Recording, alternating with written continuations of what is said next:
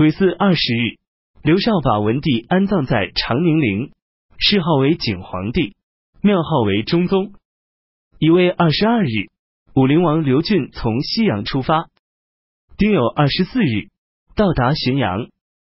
庚子二十七日，刘俊命令严俊向四方发布讨伐檄文，让他们共同讨伐刘绍。各州郡接到檄文，全都起来响应。南谯王刘义轩派臧质率领军队前往浔阳，和刘俊会师后一同东下，只留下卢爽在江宁镇守。刘绍任命兖、冀二州的刺史萧思化为徐、兖二州刺史，启用张勇为青州刺史。萧思化从历城率领自己的部曲回到了平城，起兵响应浔阳武陵王刘俊。建武将军袁护之此时正在历城，也率领自己的军队赶到那里。南谯王刘义轩任命张勇为冀州刺史。张勇派遣司马崔勋之等人率领军队同刘义轩会师。刘义轩担心萧思化同张勇之间解不开以前的怨气，就亲自给萧思化写了一封信，又命令长史张畅给张勇也写了一封信，劝他们二人能够坦诚相待，通力合作。隋王刘旦将要接受刘绍的任命，参军事沈正游说司马顾琛说：“国家这次灾祸。”自开天辟地以来，还没有听说过。现在指挥长江以东骁勇精锐的军队，倡导国家的大义，向全国发出号召，又有谁能不去响应呢？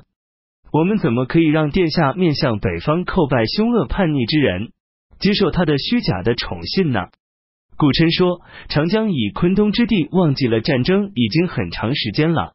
虽然顺从与叛逆是不一样的。”但强弱大小也是不同的，所以我们等到四方都有人起义讨伐后，再起来响应也不算晚。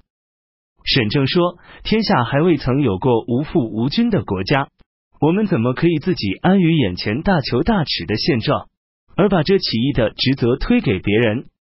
如今正是由于弑父叛逆，酿成沉冤惨事，在道义上讲是不共戴天的。仗义起兵之日。”岂能祈求一定准备周全？冯衍曾说过，大汉王朝的尊贵高官，难道都不如楚国、齐国的卑贱的读书人吗？何况殿下不仅仅是臣属，而且还是儿子，对他来说，国家和个人都是一回事呀。于是，顾琛就和沈正一起进府，劝说刘旦。刘旦接受了他们的建议。沈正就是沈田子哥哥的儿子。刘少自认为自己从小就熟悉军事，对朝廷文武官员们说：“你们只要帮助我整理文件书信就可以了，不必担心战场上的情况。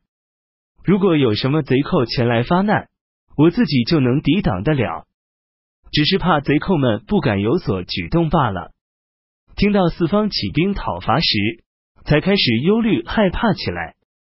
他下令实行戒严。将正在休假的将士全都召集起来，把秦淮河南岸的百姓全都迁到秦淮河北岸居住，而把所有王和大臣全都聚集在建康城里，强迫江夏王刘义公住在尚书下舍，把刘义公的几个儿子分别软禁在侍中下省处。夏季四月癸卯朔初一，柳元景统领宁朔将军薛安都等十二路兵马。从盆口出发，司空中兵参军徐以宝率领荆州军队在后面相接。丁未初五，武陵王刘俊从浔阳发兵，沈庆之总领中军随在左右。刘少封立王妃殷氏为皇后。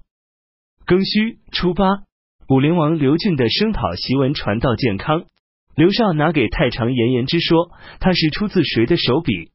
严言之看后说，这是严俊写的。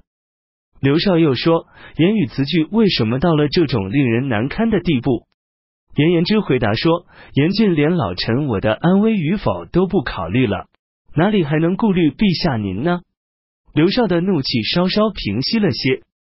刘少把武陵王刘俊在建康的儿子全都抓起来，囚禁在市中下省；把南谯王刘义轩的儿子都关在太仓空屋子内。刘少还打算把雍。京将三州将士们留居在京城的家属全都杀死。江夏王刘义公和和尚之都说，凡是图谋大事的人，都不会顾念自己的家，而且很多人又是出于无奈而这样做的。如果现在突然把他们的家属亲人全都杀了，这正好坚定了他们的斗志。刘尚认为他们说的对，就下书说不再追究家属，